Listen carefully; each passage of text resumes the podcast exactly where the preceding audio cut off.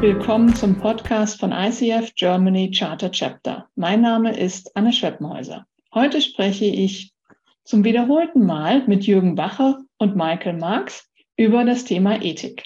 Willkommen Jürgen, willkommen Michael. Danke Anne. für die Einladung. Mhm. Schön, dass wir wieder da sein können. Und für die, die euch vielleicht noch nicht so gut kennen, ich fange mal mit Michael an. Michael ähm, ist ICF Master Certified Coach und ist äh, spezialisiert auf Business Coaching und Unternehmensberatung. Und im ICF-Kontext ist er dafür bekannt und berühmt, dass er so der Mr. Ethik international ist, weil er sehr, sehr lange die ähm, Community of Practice ähm, auch ähm, begleitet, gestaltet hat und ist aktuell auch Mitglied im Independent Review Board. Aber dazu vielleicht später. Im Moment vermute ich mal, dass deine Füße in Colorado ähm, ne, unter deinem Schreibtisch stehen. Also von daher schön, dass du wieder dabei bist, weil ne, es ist auch schön in deutscher Sprache für unsere Coaches das ein oder andere aus deinem Munde zu hören. Ja, eben. Also auf meiner Füße ist ein Heizkorb im Moment, weil es also mit zwei Grad ist. Und jetzt ist Juni. Mhm. Zwei Grad. Mensch, Meier. Ja. Vielen, vielen Dank. Und dann, ich glaube, Jürgen Bache ähm, braucht man eigentlich nicht mehr so ausführlich vorzustellen, aber vielleicht für die anderen auch nochmal. Jürgen Bacher arbeitet seit 25 Jahren als zertifizierter individualpsychologischer Management-Coach nach Adler und als Projekt- und Strategiecoach. Und ähm, er war von 2009 bis 2016 Vorstandsmitglied und Präsident von ICF Deutschland und war 2011 Mitbegründer der Ethikkommission von ICF Deutschland. Und für die, und du bist auch Mitglied des ähm, Independent Review Boards und über das, was dort in diesem Board stattfindet. Darum geht es heute. Und vielleicht nochmal allgemein. Warum ist das Thema Ethik für die ICF so bedeutsam, dass sie ein aufwendiges Team auch einrichtet und extra sowas macht wie ein Beschwerdeverfahren? Ja, im Prinzip ist es einfach. Coaching hängt sehr stark von Qualität ab. Es gibt tausende von Menschen, die sich Coach nennen. Nicht alle davon liefern Qualität, nur die Zertifizierten, beziehungsweise die, die sich mit der Thematik auseinandersetzen. Und dieses Thema Qualität im Coaching zu produzieren, macht die ICF unter anderem eben auch dadurch, dass sie einen sehr ausführlichen Code of Ethics hat. Das heißt, eine Zusammenstellung all der Dinge, die, ich sag mal, ein Coach in seinem Mindset verarbeiten sollte. Das ist eine Einstellungsgeschichte vor allen Dingen. Und äh, wir merken immer wieder, wenn es Beschwerden geben sollte, dann sind sie oft eben zu den ethischen Themen äh, eingereicht weniger zum Handwerkszeug, weniger zu den Tools oder Kernkompetenzen, sondern hier reden wir wirklich über ein, eine Grundeinstellung, ähm, die übrigens dadurch auch immer wieder ähm, manifestiert wird, dass jeder, jedes ICF-Mitglied, äh, Professional, egal in welcher Zertifizierungsstufe, jährlich beim Renewal ein Ethikversprechen abgeben muss. Und dieses Versprechen sagt, ich halte mich an diesen Code of Ethics. Und damit, da ich das eben verspreche, kann man sich auch darüber beschweren, wenn ich mich nicht dran halte. Ja, und weltweit ist es eindeutig äh, bekannt, dass Code of Ethics und unser Review-Prozess äh, weltweit angeguckt wird als Standard, als Beispiel, als der Weg. Also äh, andere Vereine regelmäßig äh, wollen wissen, wie wir das dann tun weil wir sind also bekannt, anerkannt als der weltführende Ethik-Prozess. Äh, IRB, das Independent Review Board, ähm, ist einfach das Qualitätsmerkmal. Und wenn man sagen kann, dass er gehört zu einem Verein, der das höchste Ethik hat und bearbeiten kann, ähm, ich glaube, das ist auch ein guter Verkaufspunkt für jeden Coach. Mhm. Von Marketing her. Ja. Ich gehe sogar so weit, ich empfehle das auch in die ähm, Verträge mit reinzuschreiben. Also ich habe es in meinem Vertrag zum mhm. Beispiel drin, dass sich jemand beschweren kann, wenn ich nicht sauber arbeite. Und das ist eindeutig ein Qualitätsmerkmal, das eben auch verkaufsfördernd ist. Ich kann das nur bestätigen. Ja. mal angenommen, dass jemand sich beim, über mich, über mein Coachverhalten beschwert, entweder bei der Deutschen Ethikkommission oder wir gehen jetzt mal tatsächlich zum ähm, Independent Review Board. Wie sieht denn dann dieser Prozess des Ethical, Ethical Conduct Reviews aus? Das erste, was passiert, ist, dass über das Website, das ICF, also Coaching mit ing, uh, federation.org, O-R-G, und man findet es relativ leicht. Man füllt ein ausführliches Formular aus ähm, über was geschehen ist, ob man die äh, Ethikstandarten beziehungsweise das Ehrenkodex also gelesen hat, ähm, ob man schon versucht hat, eine ähm, eine Verhandlung oder eine Zusammenkommen zu versuchen und es hat geklappt oder nicht, ähm, dann geht es, äh, äh, wird dann sofort beantwortet. Wir haben so mindestens zwei Leute im Büro, in, die, das also sehr schnell ähm, nützlich. Also die Antworten, bevor du das abgegeben hast. Ich verstehe nicht, wie du das also schaffst. Ähm, dann geht es dann zu ein ähm, Leiterschaftsgremium, das sogenannte Initial Review Team. Die gucken es an, als ob es wirklich dann zu einem beschwerungswürdigen Fall ist, beziehungsweise das ist, trifft das Ehrenkodex, das ICF Ethics Code of Ethics. Ähm, wenn nicht, denn es würde dann abgelehnt und mit einer Begründung. Äh, und dann geht es dann zu ein Investigationsteam. Jürgen, du mhm. kannst es dann wahrscheinlich besser erklären als ich. Ich glaube, die Erfahrung können wir uns teilen an der Stelle. ähm, ja, das Investigation Team oder äh, Untersuchungsteam äh, hat jetzt eigentlich folgende Aufgabe. Es soll herausfinden, was ist tatsächlich passiert, was ist Sache, das gibt's, da gibt es unterschiedliche äh, Schritte, um das herauszufinden.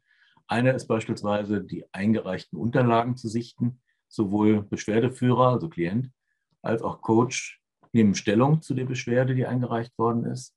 Diese Unterlagen liegen uns vor und werden dann eben ähm, oft erstmal übersetzt oder, äh, also wenn sie nicht in Englisch eingereicht worden sind, ähm, und dann gucken wir nach Beweisen. Das heißt, gibt es in irgendeiner Form einen Beweis dafür, dass das, was in der Beschwerde drin steht, tatsächlich so sich zugetragen hat.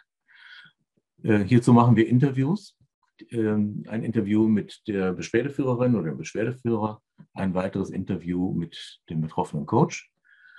Und ähm, die nehmen halt dann im Detail dazu Stellung und wir hören uns das Ganze an und schauen, gibt es in irgendeiner Form einen Beweis, den man auch festhalten kann. Daraus wird dann ein Report erstellt und dieser Report äh, wird weitergereicht. Weitergereicht an das Final Review Panel. Das ist noch drei Leute aus dem IRB. Äh, und wir sind alle freiwillige, also Mitglieder und zertifizierte Coaches, also in ähm, ICF. Wir werden nicht bezahlt dafür das Investigationsteam und dann jetzt das Final Review Panel. Die gucken es dann da an, die, das Evidence, also was vorliegt und nach den Kriterien entscheiden, ob es einen Vorstoß gibt gegen den Ehrenkodex oder nicht. Wenn nicht, ähm, es wird manchmal so eine kleine Bericht erstattet, sagen, kein Verstoß und eventuell eine Empfehlung, also weil wir sehen das ganze Prozess als pädagogisch. Ähm, sei denn, dass es gibt tatsächlich einen Verstoß, äh, dann wird dann ein sogenannter Learning Plan eingereicht, wo ähm, der Coach angefordert wird, innerhalb sechs Monaten ein Schreibung, so ein äh, Artikel, wenn man sagen will, über was man gelernt hat, je nachdem von 1000, 3000 Worte, was wir für, für richtig halten. Ähm, Mentoring, Supervision. Ähm, ja, in ganz schweren Fällen ist es dann möglich, dass wir äh, in, in Fällen einer ähm, Entzug des Mitgliedschaft oder den Credential. Aber in meiner, was habe ich jetzt hier, acht Jahren in den IRB, habe ich das nur einmal gesehen. Mhm. Wenn die Unterlagen dann zusammengestellt worden sind, das heißt also auch das äh, Final Re Review Panel erstellt einen ausführlichen Bericht mit Anlagen und allem, was so dazugehört ähm, und diesen genannten Empfehlungen. Dann geht das Ganze noch an äh, den Hausjuristen der ICF, der drüber schaut, ob das Ganze auch rechtlich einwandfrei ist. Das heißt also, wenn jetzt tatsächlich äh, etwas ähm, gravierendere Maßnahmen getroffen werden müssen, äh, die würden beispielsweise dann greifen, wenn jemand tatsächlich äh, große, grobe Verstöße gegen unseren e-, ähm, Ethikkodex äh, begeht, ähm, beispielsweise Thema wie sexuelle Belästigung oder ähm, massiver Vertrauensbruch und ähnliches, dann muss es natürlich auch äh, eindeutig sein, wenn so jemandem dann die Mitgliedschaft mal entzogen wird, nicht unbedingt dadurch unterstützt, dass äh, ich meine Zertifizierung mal für eine Zeit verliere. Ähm, wenn das Ganze dann geprüft worden ist an verschiedenen Stellen, dann geht es nochmal äh, als Endbericht sowohl an, an, den Coach, betroffenen Coach, als auch an die Klienten. Und ähm, Coach hat dann im Regelfall Zeit, einige Monate, ähm, diese Auflagen zu erfüllen, die Empfehlungen auch zu machen. Er kann auch selber Vorschläge machen. Das heißt, es hat die Möglichkeit, auch hier mitzuwirken. Das ist ein ganz wichtiger Punkt. Es geht um um besser werden und nicht um, um, um irgendeine ähm, Strafbarkeit festzustellen. Und ähm, dann ist, übernimmt der ICF-Staff wieder, der dann äh, darauf achtet, dass die Auflagen innerhalb dieser Zeit erfüllt werden. Wenn nicht, gibt es nochmal eine extra Runde. Und ähm, das müsste man dann auch wirklich begründen aus Sicht des äh, Coaches, warum jetzt hier Auflagen nicht erfüllt worden sind. Mhm. Vielen, vielen Dank für die Beschreibung dieses Vorgangs. Und ähm, ist denn dieses EAC-Verfahren ein juristisches, rechtliches Verfahren? Nein, ist es nicht.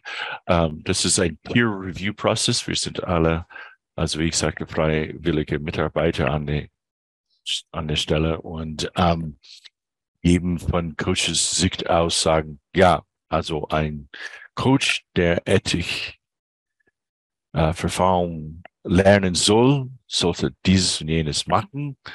Ähm, in der Zukunft, um unsere Standarten zu, zu fühlen, zu, zu schätzen.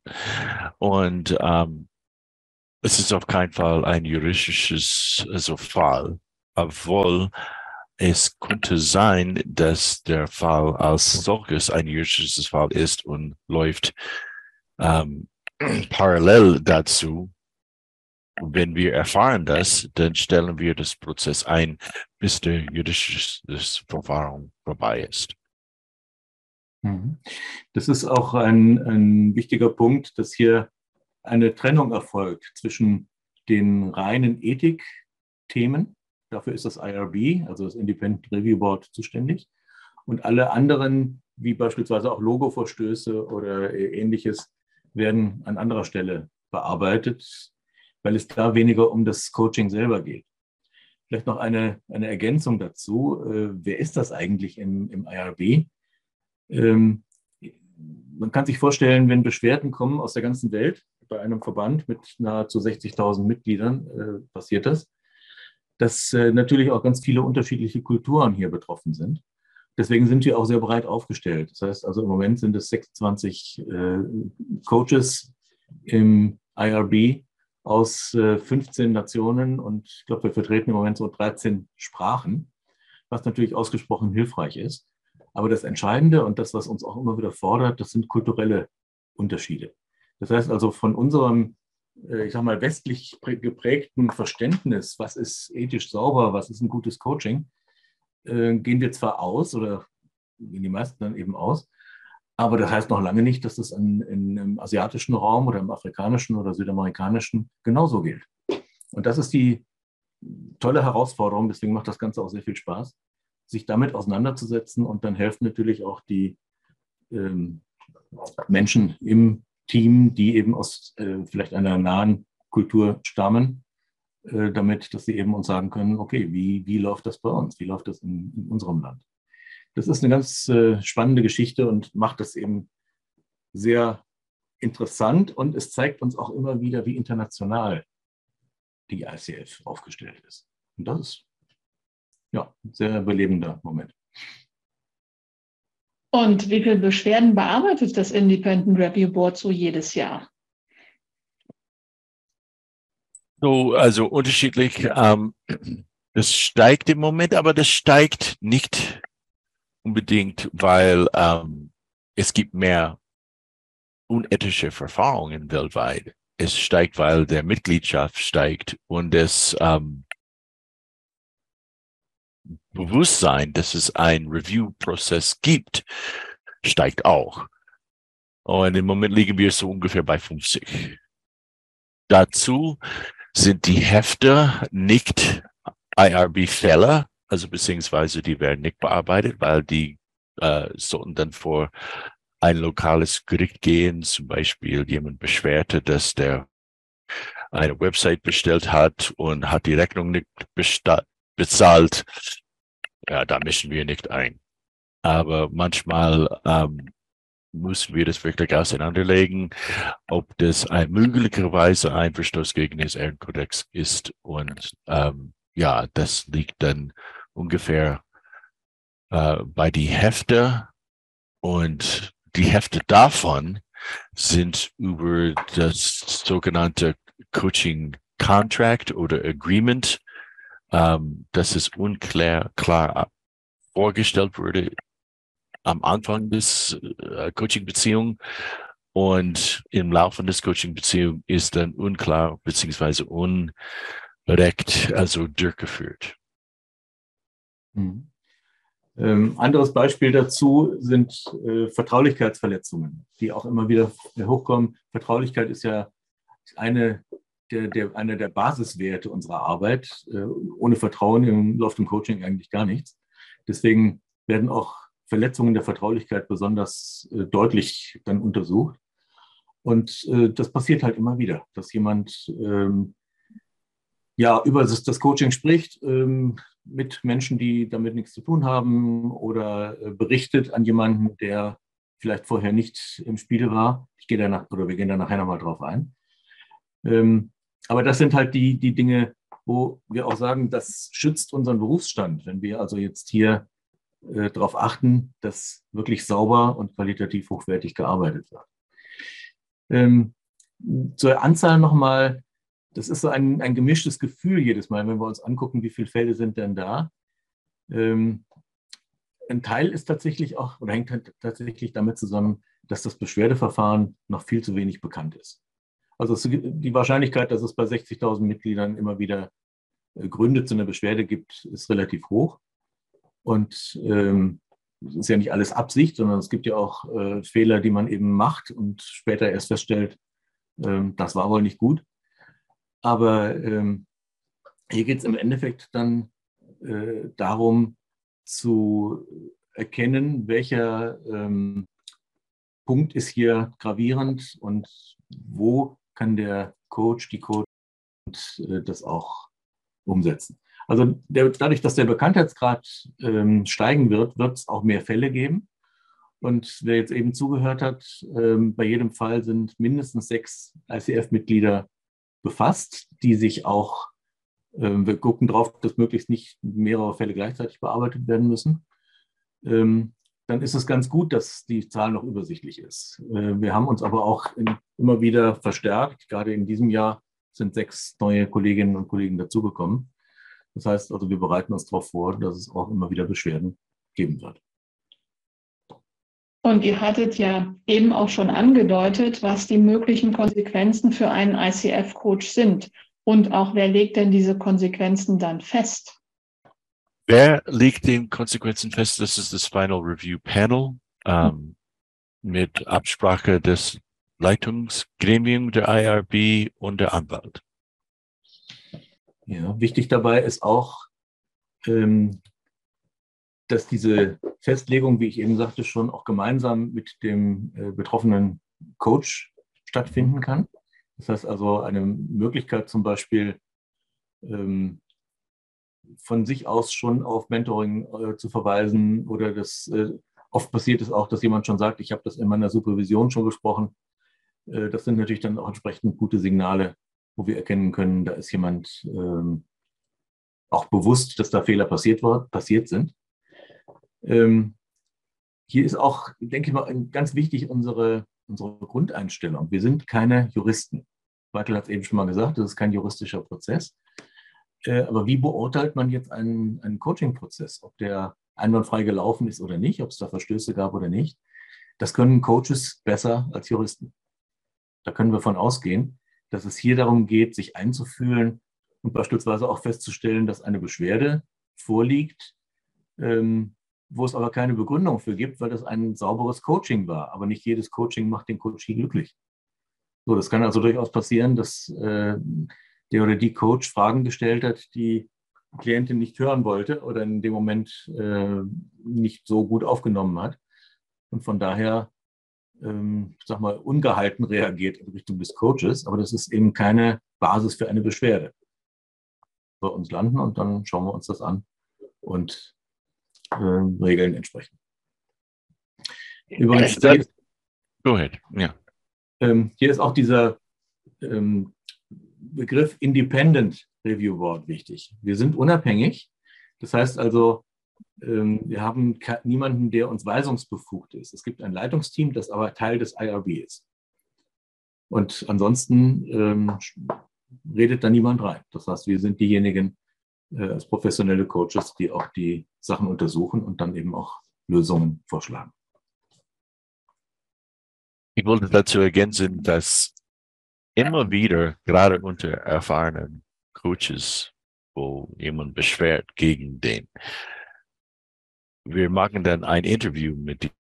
Das dauert Wochen, bis wir dazu kommen, den Gespräch zu haben mit IRB und äh, diese betroffene Coach. Bis dahin hat der Coach schon eingesetzt, viele Maßnahmen, um zu korrigieren, was beschworen ist. Also die haben im Lauf einen Plan, um das zu verbessern, davon zu lernen und die berichten uns davon während des Interviews. Und wir lassen das Prozess zu Ende laufen, aber bis dann haben wir schon gewusst, dass der Coach schon gelernt hat, äh, schon mitgekriegt, verinnerlicht hat, äh, was den Klient also betroffen hat und wie sie wie der Coach sich falsch verhalten hat und wie sie sich verbessern kann. Uh, und das finde ich dann immer sehr ähm, das, das, das Gefühl äh, in, in Coaching, dass wir alle wollen das Beste für unsere Klienten haben. Und der Fehler war weitaus von von einem Missverständnis beziehungsweise von einem äh, Manko an kulturelle Verständnis überwiegend und das ist leicht zu korrigieren. Vielen, vielen Dank. Und ihr habt ja eben auch schon gesagt, dass es in einem Fall in deinen letzten sechs Jahr, äh, acht Jahren ähm, Independent Review Board ähm, die Mitgliedschaft entzogen wurde. Ähm, wie oft kommt es denn vor, dass jemand seine Zertifizierung verliert? Das ich habe es noch nicht erlebt. Ich nicht. Ja. Und ist Schlichtung eine Option oder muss das ähm, ähm, EAC-Verfahren in jedem Fall durchgeführt werden? Ja, eine Schlichtung, ein Mediation mhm. ist womöglich. Es wird dann fast jedes Mal vorgeschlagen, es wurde nie durchgeführt. Okay. Weil der Coach sagte, ach, Mensch, das ist ein Missverständnis. Machen wir ein, eine Schlichtung. Ihr, möglicherweise ihr seid dabei oder besser, ihr seid dabei. In 15 Minuten, also klären wir das alles ab. Und wir schlagen das an den Beschwerdender, also den Complainant vor. Und die sagen, nein, ich habe es schon versucht. Es geht mir nicht an. Ich will mit diesen Personen nicht mehr reden. Ich will Blut sehen. Ich will, dass deren Mitgliedschaft entzogen ist oder deren Credential entzogen ist. Und nein, ich habe es nie gesehen, dass eine Schlichtung durchgeführt worden ist. Obwohl wir finden es eine sehr gute Lösung. Aber bis dahin ist es zu spät. Mhm. Wir fragen sogar danach im Regelfall, ob man eigentlich Gespräche geführt hat, also zwischen Beschwerdeführer und Coach, äh, ob es im Vorfeld in irgendeiner Richtung äh, Einigungsversuche gab. Aber so wie Michael sagt, es ist äh, nicht, ja, kommt kaum vor, dass das genutzt wird. Also wenn, dann sind die Fronten tatsächlich verhärtet. Mhm. Und wir leben zwar nicht in einer idealen Welt, aber was würdet ihr denn einem Coach empfehlen, um zu vermeiden, dass überhaupt eine Beschwerde gegen ihn eingereicht wird? Das ist ein, eigentlich das Ziel oder Kernthema, auch im ganzen Beschwerdeprozess. Es geht uns um Vorbeugung. Das heißt, äh, wenn ich mich mit ethischen Fragen tatsächlich auseinandersetze, wenn ich also nicht hingehe und sage, ach, das ist ja ähm, nice to have oder ich, ich habe hier eben äh, jährlich ein, ein, Häkchen zu setzen, dass ich die, dieses Ethikversprechen ähm, wieder abgebe und dann reicht das. Sondern wenn ich mich tatsächlich damit auseinandersetze, dann beuge ich vor, indem ich, sag mal, Stolpersteine, Fallen entdecke und möglichst auch entschärfen kann. Das heißt also, Klärung von Fragen und Missverständnissen ist ein ganz wichtiger Punkt. Und da laden wir auch zu ein. Das heißt, wir haben verschiedene ähm, Communities, verschiedene Gemeinschaften. Es geht auch äh, vor allen Dingen im Gespräch. Ähm, wir empfehlen auch äh, beispielsweise sowas immer in die Supervision mit reinzunehmen. Für mich ist das so der, der Schlüssel schlechthin. Wenn ich Fragen habe, wenn ich Probleme sehe in irgendeiner Form, frag deine Supervisorin. Und meistens hilft mir das auch wirklich sehr, um, um klar zu sehen und dann eben auch äh, Möglichkeiten zu finden, damit umzugehen. Ähm, die ICF ist ansprechbar. Das heißt also über die, ähm, den Staff ähm, bei Global Enterprises äh, kann ich Fragen stellen. Ich kann ähm, nachfragen, wie sollte ich mich hier verhalten? Ich habe das und das Problem.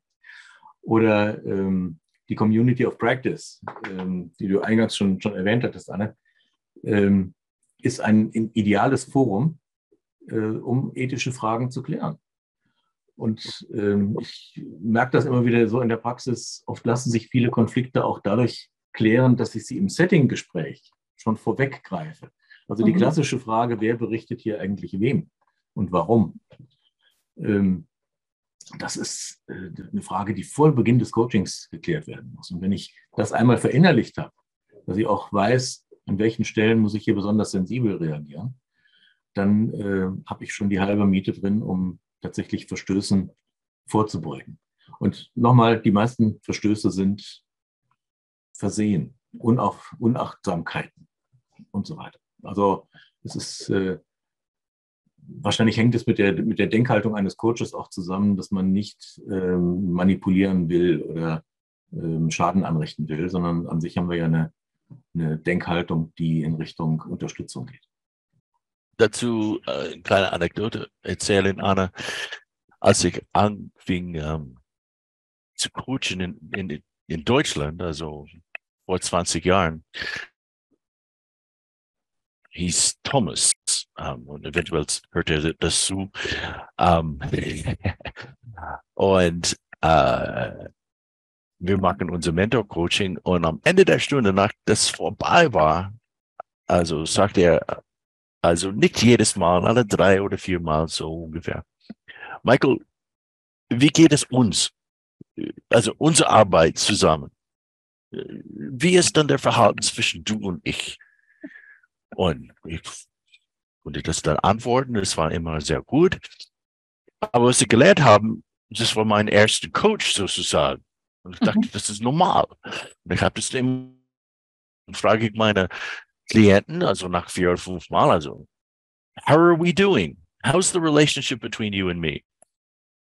Und das war kein Problem. Dann komme ich dann in IRB und erkläre, das ist nicht normal, so zu fragen. Aber es sollte normal sein.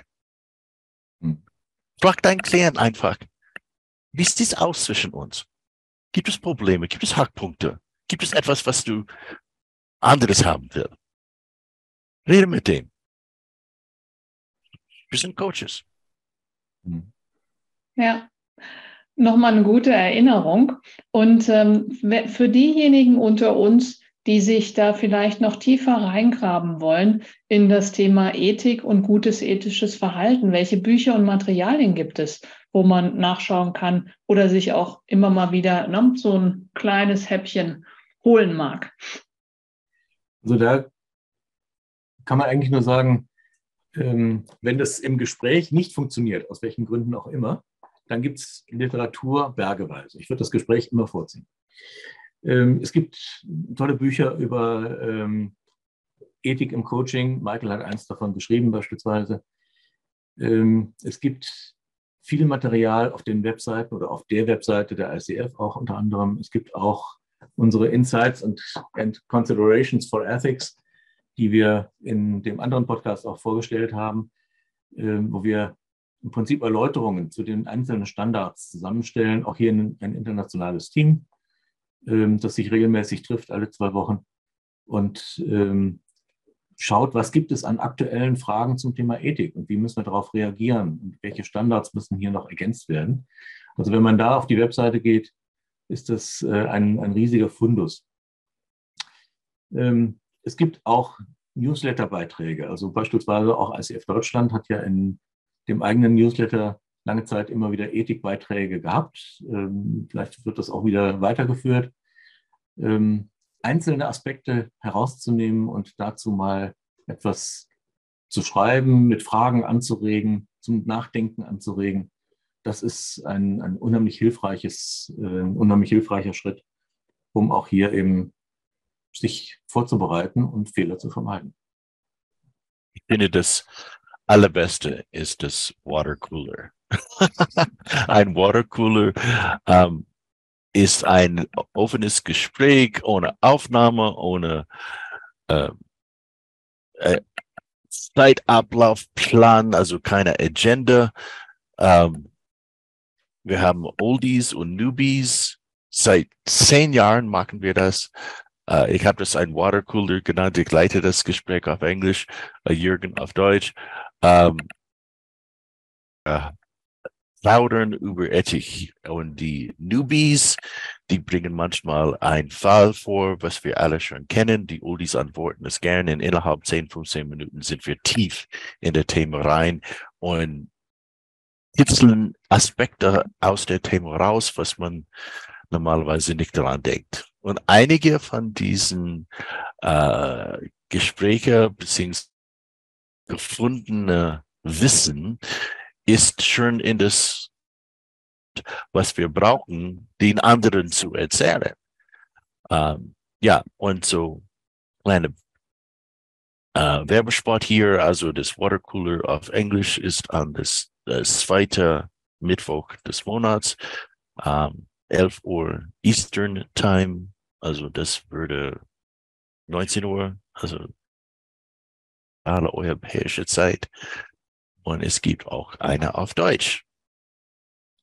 Der findet jeden zweiten Montag im Monat statt, 18 Uhr bis 19 Uhr und läuft nach demselben Prinzip. Das heißt, als Coach in ein Thema reinzugehen, einzusteigen und es zu vertiefen. Und das merken wir an vielen Stellen unserer Arbeit, ob das jetzt bei, den, bei der Beschwerdearbeit ist oder in den Watercoolern oder in der Community of Practice.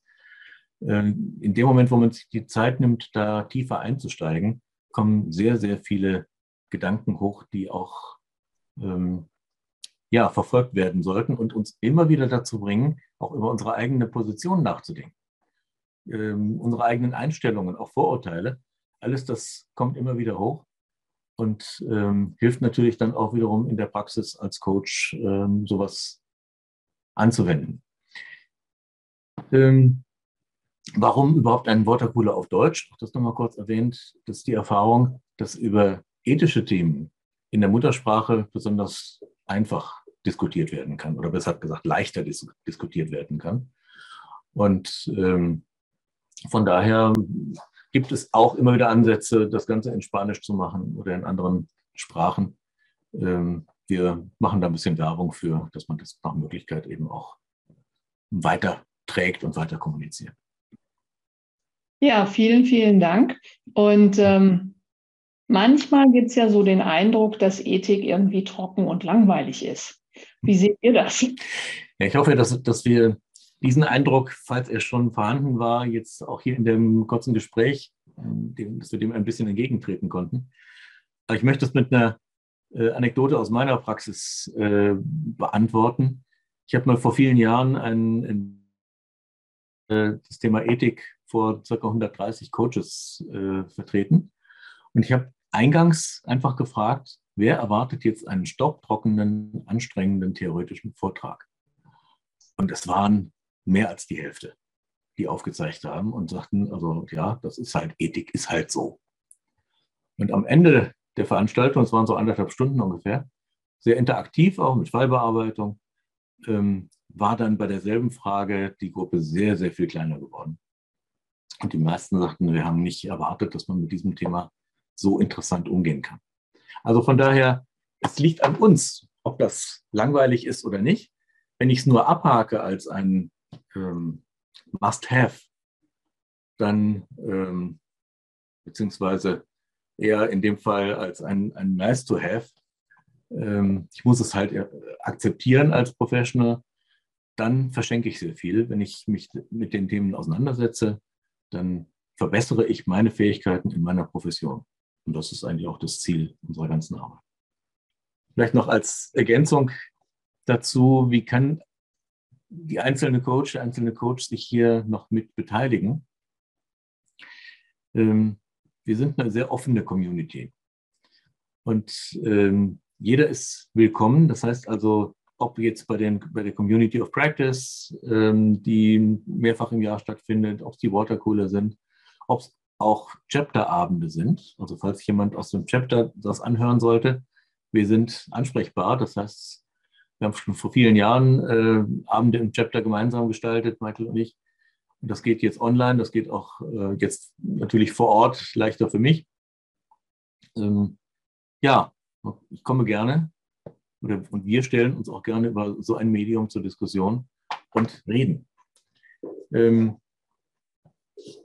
Anregungen sind auch willkommen. Das heißt also, jeder Coach, jeder Coach, der sagt, Mensch, macht mal was dazu oder warum ist das noch nicht geregelt? Im Moment ist ja unheimlich viel Bewegung drin.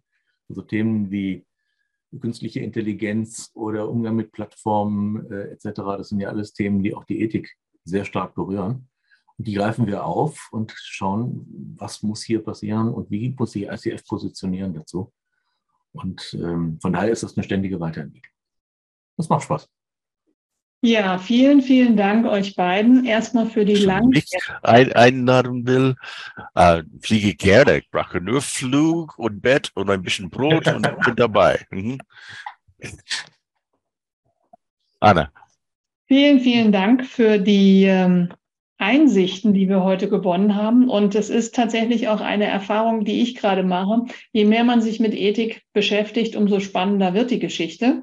Und ähm, also von daher die herzliche Einladung, die ihr auch heute wieder ausgesprochen habt, in Richtung, schaut euch die Ethik an und nicht nur die drei CCUs für das Renewal, sondern da steckt tatsächlich viel mehr drin und da steckt auch eine ganze Menge drin, sich regelmäßig auch zu hinterfragen.